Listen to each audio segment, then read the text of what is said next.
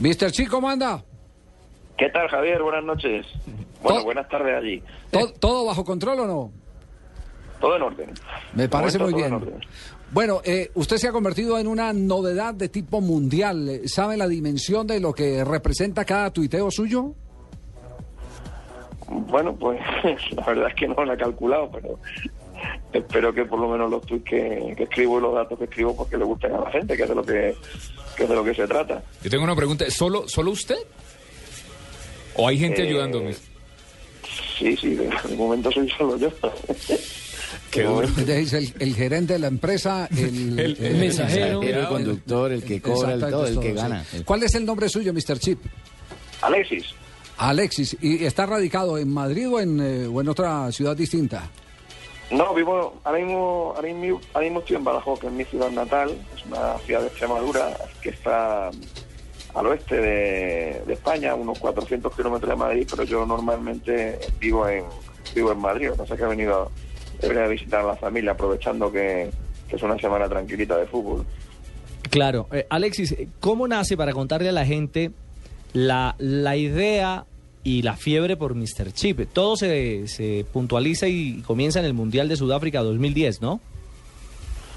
Sí, la verdad es que mm, allí fue un poco donde, donde adquirió toda una, una dimensión un poco más, más grande de lo habitual.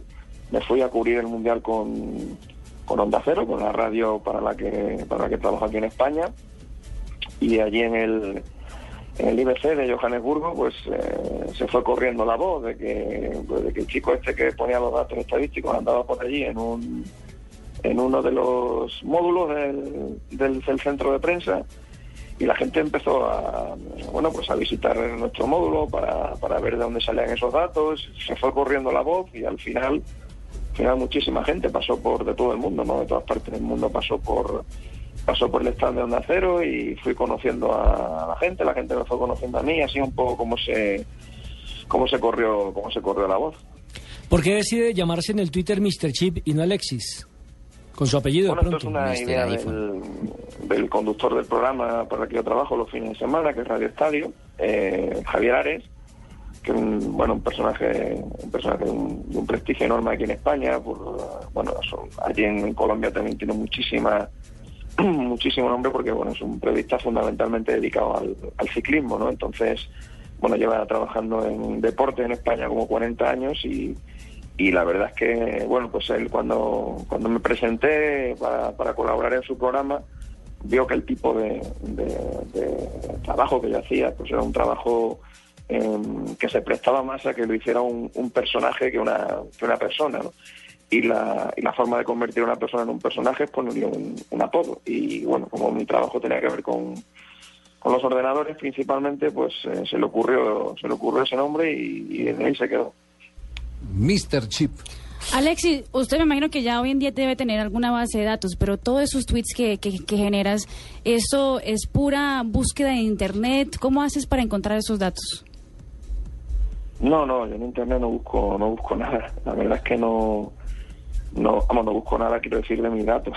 si hay otras cosas que sí que se buscan, ¿no? Pero del tema de los datos futbolísticos y datos de deporte, yo no busco nada en internet. Es todo, son todos datos de fabricación, de fabricación y de elaboración propia, no por nada, sino porque, porque de lo que no sé no prefiero no hablar. Entonces, eh, yo tengo bases de datos de todos los deportes olímpicos y, y cuando quiero tirar un dato o algo siempre tiro de siempre tiro de mi base de datos. Yo internet intento consultarlo lo menos posible porque mm, la verdad que mm, hay herramientas en internet como Google o Wikipedia que están efectivamente están muy bien pero pero también es cierto que son una fuente de errores muy grande no porque a la hora de a la hora de meter información en internet la información se mete como chorizo, ya, entonces hay, hay una fuente de error importante y lo peor es que si, si mucha gente tira de esa misma fuente, al final un dato que es falso acaba siendo verdadero por la gran cantidad de gente que lo, que lo publicó, ¿no? Entonces yo, yo prefiero huir de eso y los datos que tiro son, son todos de, mi, de mis bases de datos. Mr. Chip, ¿cuál es el dato más impactante que usted ha entregado al mundo? El más retuiteado. La verdad es que, la verdad es que no lo sé, porque no, no, no es una no es una cosa que me, haya, que me haya planteado nunca, ¿no? Hombre, hay datos hay otros que son más o menos, más o menos curiosos, ¿no? Eh, recuerdo hace poco lo que sucedió con el, con el partido del Barça con el Milan, ¿no? Que, que coincidió con un cónclave papal. Sí. Y, Sí, sí, sí. y la verdad es que, bueno, pues mm, teniendo en cuenta la, la tradición que existe Papa en Italia, ¿no? Eh, y que era un partido importante y que era un partido en el que el Barça necesitaba una goleada, pues se me ocurrió buscar, eh, ya que había un Barça contra un equipo italiano, se me ocurrió buscar, porque por aquella época, pues eso, estaban eligiendo al nuevo Papa, se me ocurrió buscar cuántas veces había jugado el Barça durante un conclave papal y la sorpresa que me llevé fue que cada vez que había jugado en un conclave papal, el Barça había ganado 4-0, que era precisamente el resultado que le servía al Barça para, para clasificarse. ¿no? Entonces, bueno, pues eh, antes de empezar el partido, porque si lo pones después, pues también impacta, pero como menos, ¿no? Pues Sí. antes de empezar el partido, pues lo puse, ¿no? De cada vez que el Barça jugaba durante un conclave papal, el resultado del partido era 4-0. Y claro, cuando el partido del Milan acabó 4-0, pues la gente se volvió loca, ¿no? Sí, sí, sí. De, ver- de ver- de verdad que acá, acá causó mucho impacto ese dato, que fue uno de los datos más sobresalientes. Bueno, ya, ya de ustedes se tenían noticias en el eh, Campeonato Mundial, como dijimos, en el, en el eh, de Sudáfrica 2010, pero, pero después de que entregó, empezó a entregar otros datos raros, como ese del conclave, definitivamente nos dejó a todos locos. Y locas, porque Sí, la incógnita, don Javiercito, es Sí. ¿cómo es Mr. Chip? Físicamente, ¿cómo se describiría Ya le va a usted? tirar los ¿Cuántos perros. años No, es a tiene? que Chip, las mujeres nos, nos preguntamos acá todas, Sí. ¿cómo será Mr. Chip? Porque ¿Cómo le- se le alto, bajito, seductora, ¿o qué? alto, velludo, varonil, lampiño, bajito, con bigote mostacho, con buen cabello? Disculpe, Eh, disculpe, eh, la señora está eh, quedadita y entonces está necesitando conseguir pareja, Sí, Mr. ¿Y ¿Cómo que nos se- dé un trinito ahí? ¿Cómo se describe su merced? No, pues yo si quiere tomarme una foto. Nos quedamos tranquilos todos. Eh, el- el- hay una forma muy fácil, ¿no? Que es eh, en, en YouTube. Yo, yo eh, colaboro también con, con un programa de, de la cadena de deportes ESPN, eh, Ah, con. Fuera de Juego. Ahí trabajamos todos los martes y viernes. Hoy, por ejemplo, pues esta noche esta noche nos toca segmento en el que hablaremos de los partidos de mañana de la Premier, de España y de, de la Serie A.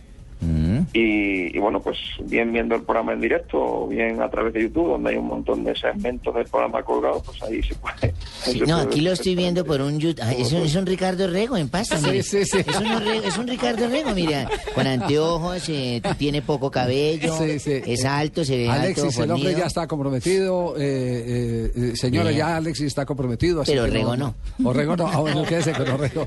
Alexis, un abrazo, muchas gracias. Y de verdad que es un placer conversar con usted y hacerle este reconocimiento que evidentemente se merece. Hacer estadísticas no es nada fácil. A vosotros por el detalle y hablamos cuando queráis. Un abrazo. Muy amable. Gracias. Alexis, Mr. Chip, el hombre que revoluciona con los datos cada jornada del fútbol internacional. Javier es ingeniero de telecomunicaciones, se formó en la Universidad de Sevilla en España y, el y la inquietud de Marina es muy válida. Es un genio, es un genio que maneja el Excel como... Bueno. Lo sabe aprovechar, claro. Es un maestro del Excel y a partir de ahí es una información bien nutrida para surtir su Twitter con datos pues muy precisos en el mundo.